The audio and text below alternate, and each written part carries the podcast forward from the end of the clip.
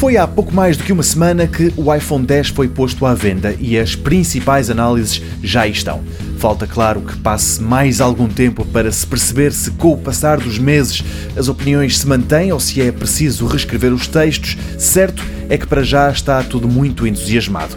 O título da análise do antigo jornalista do New York Times, David Pogue, resume numa frase tudo aquilo que ele pensa: lindíssimo, carote e vale a pena. O The Verge diz que o ecrã é estupendo, o zoom das fotografias é do melhor que já se viu num smartphone. O site dá-lhe 9 em 10 valores possíveis, mas continua a lamentar a ausência de uma entrada mini jack para os auscultadores normais. No The Guardian lê-se que a Apple superou as expectativas, o desempenho do telefone é muito bom, mas nem por isso a autonomia sofre. A bateria do iPhone 10 é superior a um dia, diz o jornal britânico.